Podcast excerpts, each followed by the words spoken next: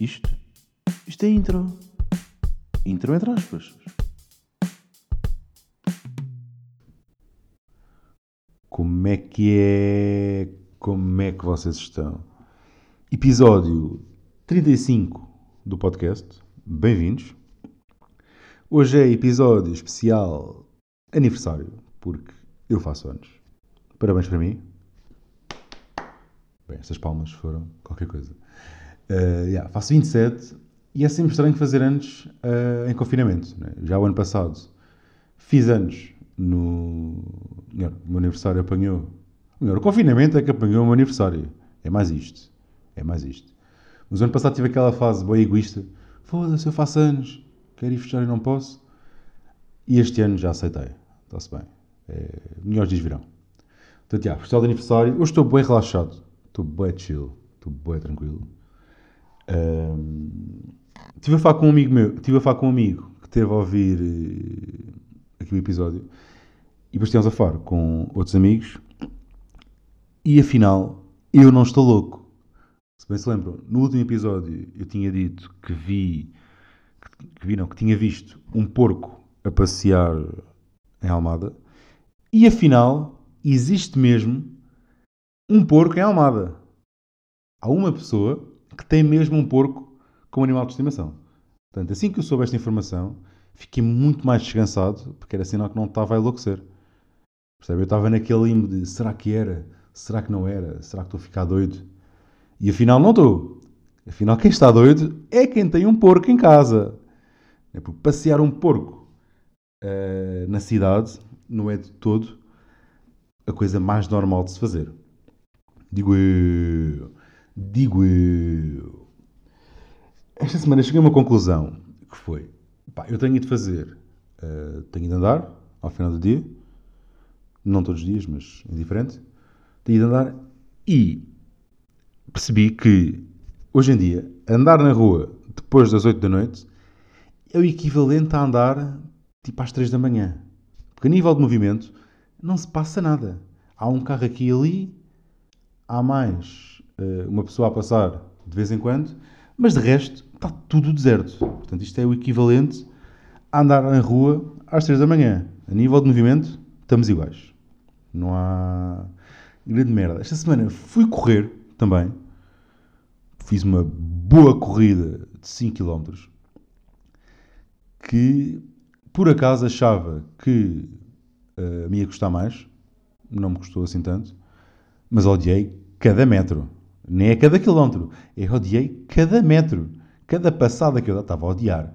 Porque correr é das piores coisas que existe. E pá, eu fui correr porquê? Porque uh, eu e os meus amigos criámos um grupo no Nike Run em que nós somos cinco nessa cena da corrida e há um pódio. Pá, e eu não quero ficar em último. Portanto, eu fui correr só para não ficar em último. Tenho o objetivo de ficar no pódio, portanto, um bom terceiro lugar. O primeiro lugar já está para aí com 60 km, portanto, pá, difícil de acompanhar. O segundo lugar não está tão forte como o primeiro, mas também está ali destacadíssimo, com uns bons 20 ou 19, portanto, forte. E eu neste momento estou em quarto, portanto, eu estava em quinto, consegui subir até ao quarto lugar, e a minha ideia até ao final do mês é ficar em terceiro. Portanto, acho que ficar em terceiro já é um bom, um bom resultado. Já é um pódio, já dá lugar à medalha de bronze. É bacana. A única cena disto aqui é que esse meu amigo criou o grupo e aquilo são 100 km. E eu pensei, pá, ok, é 100 km entre todos. Mas não, é cada um de nós tem que, fazer, tem que correr 100 km. Portanto, esta parte está logo fora de questão. Né? Porque eu percebi estar demais e pensei, pá, não vou a tempo de correr 100 km. Portanto, vou correr, não sei quanto é que vou correr, mas vou tentar correr o máximo possível uh, para chegar ao terceiro lugar. Não vou fazer os 100 km, quero-me parecer. Acho que 100 km parece-me um exagero para a minha condição física. Mas pá, se ficar em terceiro, já é bom.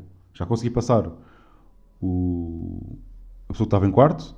Estou ali perto do terceiro. Estou mesmo a cheirar ali o terceiro lugar. E acho que esta semana vou conseguir passar para o terceiro lugar. Estou confiante nesta minha vitória. Vitória não. Uh, corrida. Ontem estive a ver o. Ah, foda-se. Ontem estive a ver o. Ontem é domingo, portanto, estive a ver o Hell's Kitchen, o novo programa do Lubomir. Pá, eu gosto bem do Lubomir, acho que é. Pá, curto. Já. Quando ele teve aquele programa na TV que era o Pesadelo na Cozinha, acompanhei tudo. Gosto desse formato de programas.